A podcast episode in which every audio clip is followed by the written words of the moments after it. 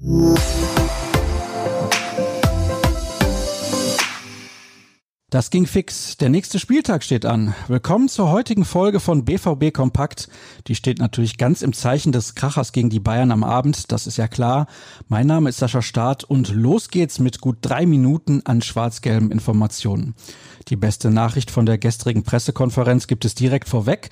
Bei 99 Prozent liegt die Chance, dass Mats Hummels mit dabei sein wird. So formulierte es zumindest Lucien Favre. In Wolfsburg musste der Abwehrchef bekanntermaßen zur Pause vom Platz, aber seine Probleme mit der Achillessehne scheinen zumindest für den Moment behoben. Und auch Axel Witzel steht sehr wahrscheinlich im Kader. Beim Belgier wurde Favre zwar nicht ganz so konkret wie bei Hummels, aber wenigstens ein Platz auf der Reservebank sollte für ihn reserviert sein. Bei den aktuell fünf erlaubten Wechseln könnte er gerade bei einer Führung mit seiner Ballsicherheit eine wichtige Alternative sein, auch ganz ohne Spielpraxis. Die Vorfreude auf das Duell mit dem Rekordmeister war auf der PK insbesondere Michael Zorg anzumerken. Im Hinspiel waren wir nicht gut, aber wir sind besser geworden, spielen mit einem anderen System und haben im Winter zwei neue Spieler verpflichtet, sagte der Sportdirektor. Nun müsse man an sich selbst glauben und keine einfachen Fehler im Ballbesitz machen.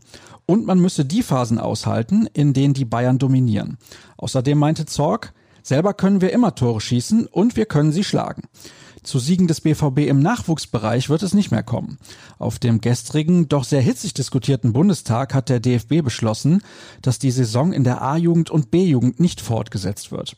Auch der Juniorenpokal wird nicht ausgespielt. Das war zwar so erwartet worden, ist aufgrund der guten Titelchancen der beiden Dortmunder Mannschaften in der U19 und U17 aber besonders ärgerlich.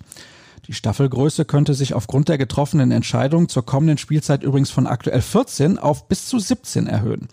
Das ist allerdings noch nicht final entschieden. Kommen wir von der Jugend wieder zu den Profis und zu unserer Vorschau auf das Topspiel. Wäre heute ein Samstag, dann wäre die Anstoßzeit um 18.30 Uhr auch nicht so ungewöhnlich, aber es geht für einen Wochentag verhältnismäßig früh los. Zu sehen sein wird die Partie bei Sky. Wolf Fuß sitzt dann für den Pay-TV-Sender am Mikrofon. Als Field Reporter ist Patrick Wasserzieher im Einsatz.